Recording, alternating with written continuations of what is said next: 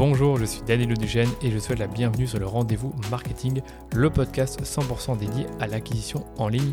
Qu'elle se fasse via les médias sociaux, la publicité en ligne ou le contenu, vous trouverez sur ce podcast des astuces, des bonnes pratiques et des stratégies déjà appliquées par des consultants spécialisés, agences et marques à succès pour booster votre acquisition. Et quant à moi, je me charge de tout dégrossir avec mes invités ou en solo afin que vous puissiez mettre en pratique ces conseils et ces stratégies dans votre business. Mais attention, dans le digital, ce qui était vrai aujourd'hui ne le sera peut-être plus demain, alors abonnez-vous à ce podcast pour rester constamment à jour. Ce podcast est rendu possible par DHS Digital, l'agence Social Ads experte en publicité Facebook que j'ai lancée pour accompagner les marques, jeunes ou établies, à accélérer leur croissance. Pour y arriver, on a développé une approche de la publicité qui combine expertise des leviers Social Ads, expertise créa et conseils stratégiques pour l'e-commerce.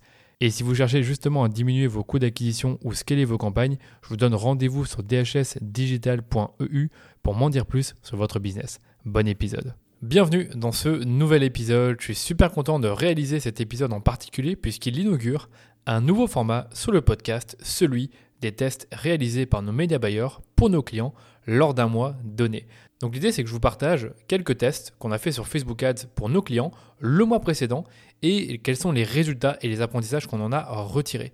Et je vous avoue que depuis quelques mois, je pousse pour qu'on développe un département de tests à l'agence et que l'on documente tous nos tests et leurs résultats. Et aujourd'hui, je vais donc vous partager trois tests qu'on a réalisés, un sur les audiences, un deuxième sur les vidéos, donc la créa, et un troisième sur la landing page. Je vais donc commencer par le premier test qu'on a réalisé, qui est un test sur les audiences et plus précisément sur les intérêts. Le test, s'appelle le stacking des intérêts. Alors qu'est-ce que je veux dire par là? C'est que concrètement, on a constaté sur un compte qu'il y avait seulement quelques audiences par intérêt qui ont fonctionné sur les six derniers mois. Et en fait, on a stacké les intérêts dans un seul et même ensemble de publicités.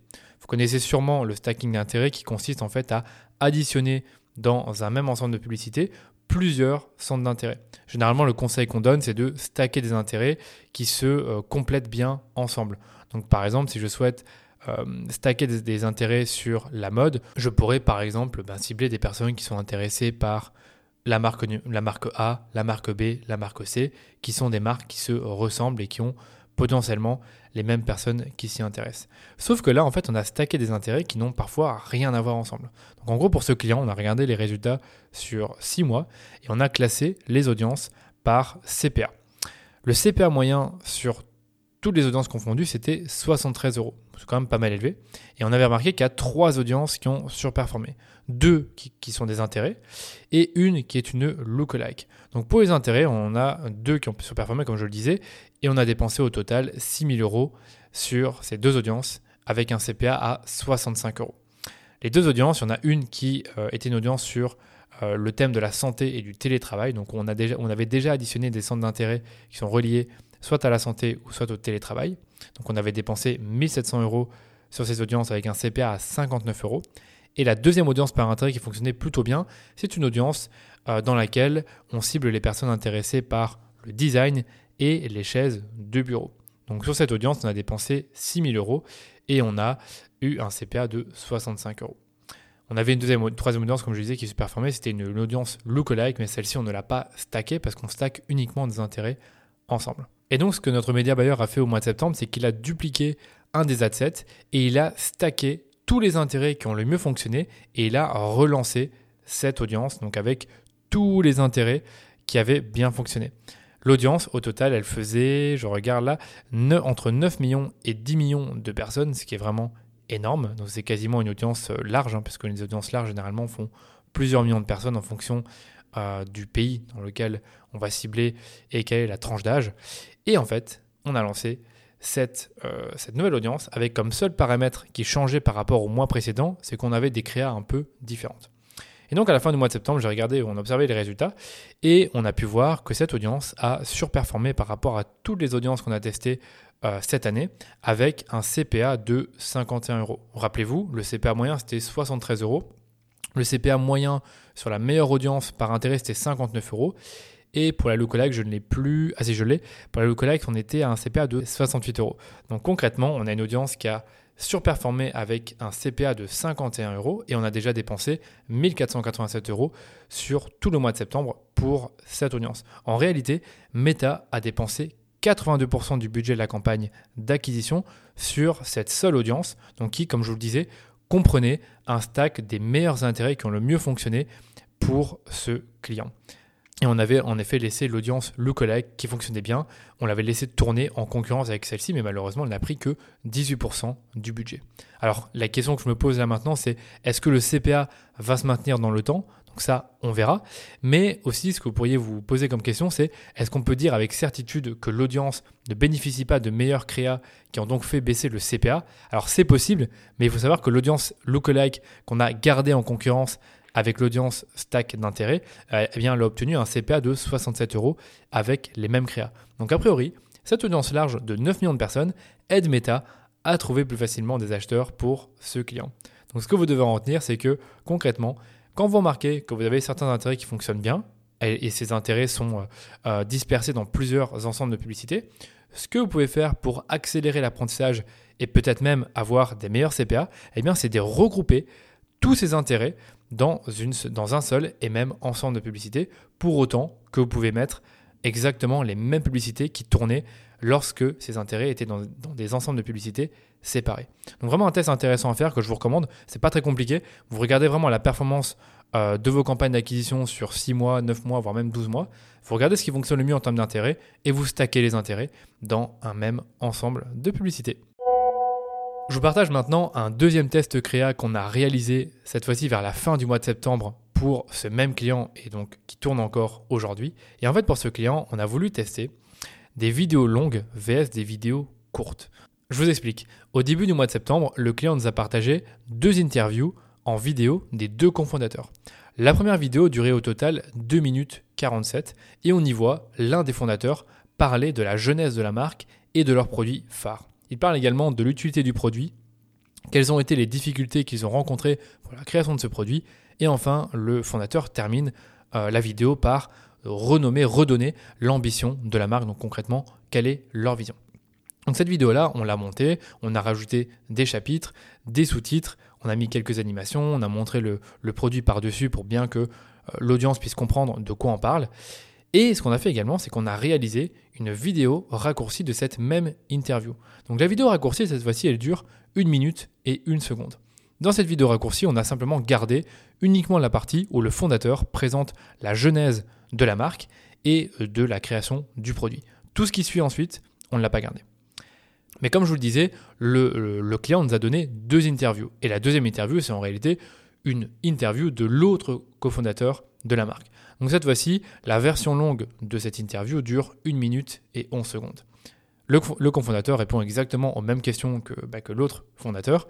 Donc d'où lui est venue l'idée de créer sa marque, à quoi sert son produit et quelle est leur ambition. On a appliqué le même traitement à la vidéo, donc au niveau des sous-titrages, des chapitrages, et on a créé une version raccourcie de cette vidéo qui dure 21 secondes où on garde uniquement la première partie de présentation de la marque.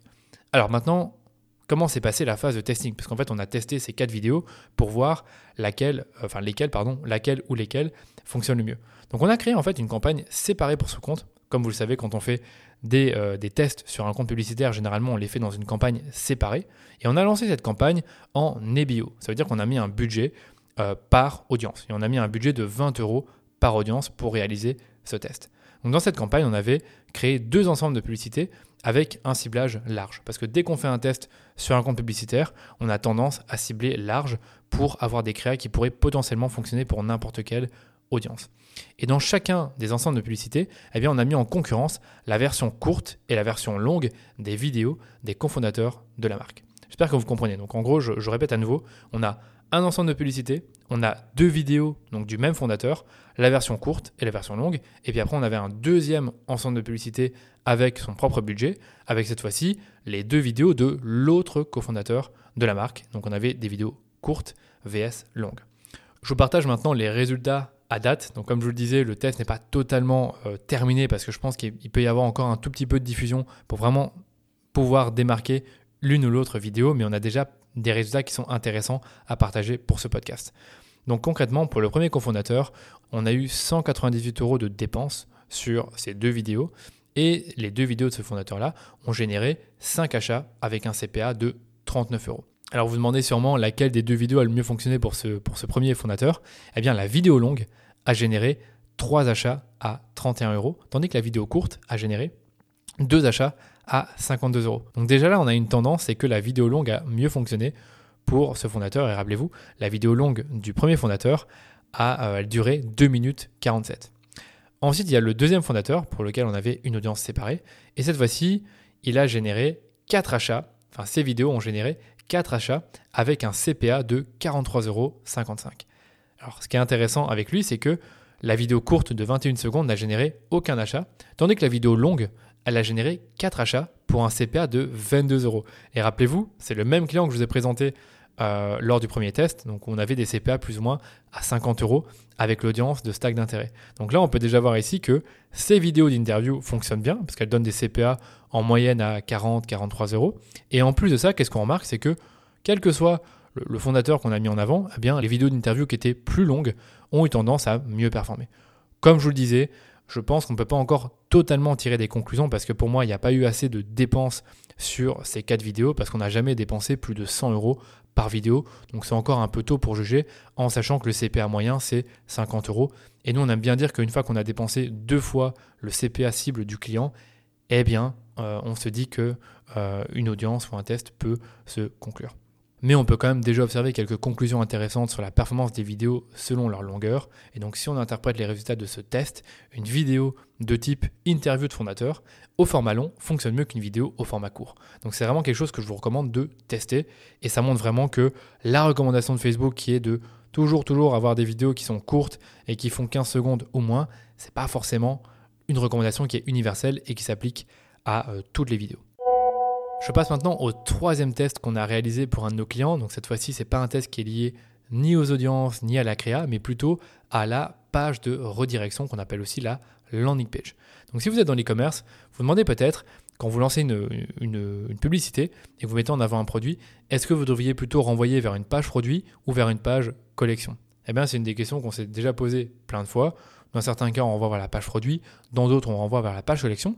Et en fait, pour ce client, lorsqu'on met en avant un produit, on voulait vraiment tester de soit renvoyer vers le, produit qui est mis en avant dans la publicité, ou alors vers la page de l'objectif. Alors la page d'objectif, qu'est-ce que c'est? C'est que notre client, en fait, il a créé plusieurs pages selon l'objectif de leur client. Donc en gros, si vous avez un objectif de santé, ils vont mettre en avant plusieurs produits santé. Si vous avez un objectif de musculation, ils vont mettre en avant plusieurs produits dans la musculation, et ainsi de suite. Donc ce qu'on a fait, c'est pareil que pour euh, le client précédent, c'est qu'on a créé une campagne séparée dans laquelle on a créé deux audiences larges qui renvoient chacune vers des URL différentes. Donc on avait une première audience qui renvoie vers des URL de pages objectifs, donc qui regroupe plusieurs produits qui sont relatifs à l'atteinte de cet objectif. Et dans la deuxième audience, eh bien, on renvoie directement vers la page produit. Donc, comme vous vous en doutez, lorsqu'on renvoie vers la page produit, le chemin de conversion est plus court puisqu'on renvoie directement vers le produit qui est mis en avant dans l'annonce, tandis que quand on renvoie vers la page objectif qui recense plusieurs produits pour atteindre le même objectif, eh bien, on rallonge un tout petit peu le parcours d'achat puisque l'utilisateur doit faire un choix. Mais comme il doit faire un choix, peut-être qu'il va choisir plusieurs produits et pas un seul. C'était un peu notre hypothèse. Et selon nous, la page objectif allait nous permettre de générer un meilleur CPA parce que l'utilisateur pourrait être tenté soit par un des bundles qui est présent sur la page objectif, ou alors il pourrait ajouter plusieurs produits dans son panier pour justement atteindre plus vite son objectif de départ. Je précise que sur la page objectif qu'on a mis en avant, il y avait 27 produits qui étaient recensés et tout en haut de la page, en fait, le client met en avant un bundle de produits qui est l'un des best-sellers du site. Mais comme le bundle, il y a plusieurs produits dedans, bah, le panier moyen est d'office plus élevé. Alors comment est-ce qu'on a réalisé ce test? Bah, Comme je vous le disais, on a créé une campagne de test et dès qu'on fait un test, eh on va dupliquer l'ensemble de publicités, on va cibler une audience large et on y met des publicités. Alors, quelle publicité est-ce qu'on a mis? Eh bien, on a mis des publicités qui ont bien marché par le passé pour quatre produits différents de la gamme santé. Dans le premier ensemble de pubs, eh bien, on renvoyait l'utilisateur vers la page du produit qui est mis en avant dans la publicité, tandis que dans le second ensemble de pubs, eh bien, on renvoie l'utilisateur vers la même page objectif, quel que soit le produit qui est mis en avant. Ok? Alors, quels ont été les résultats?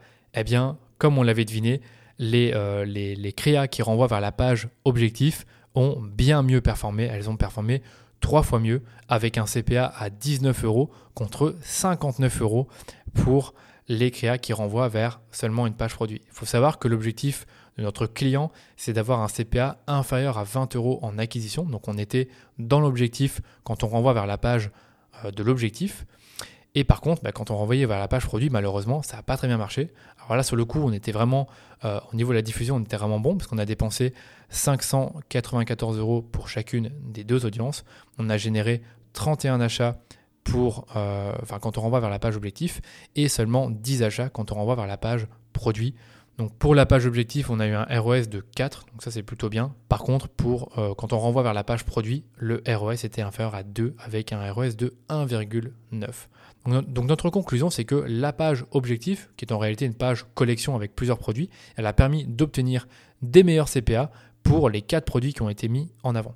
Maintenant, comment reproduire ce test? Eh bien, si vous avez un e-commerce avec plusieurs produits d'une même catégorie, par exemple des sneakers, faites le test de lancer des publicités qui vont rediriger vers une page d'un modèle de sneakers bien précis, donc celui qui est mis en avant dans la publicité, et testez également de renvoyer vers une page qui regroupe plusieurs modèles de sneakers pour donner plus de choix.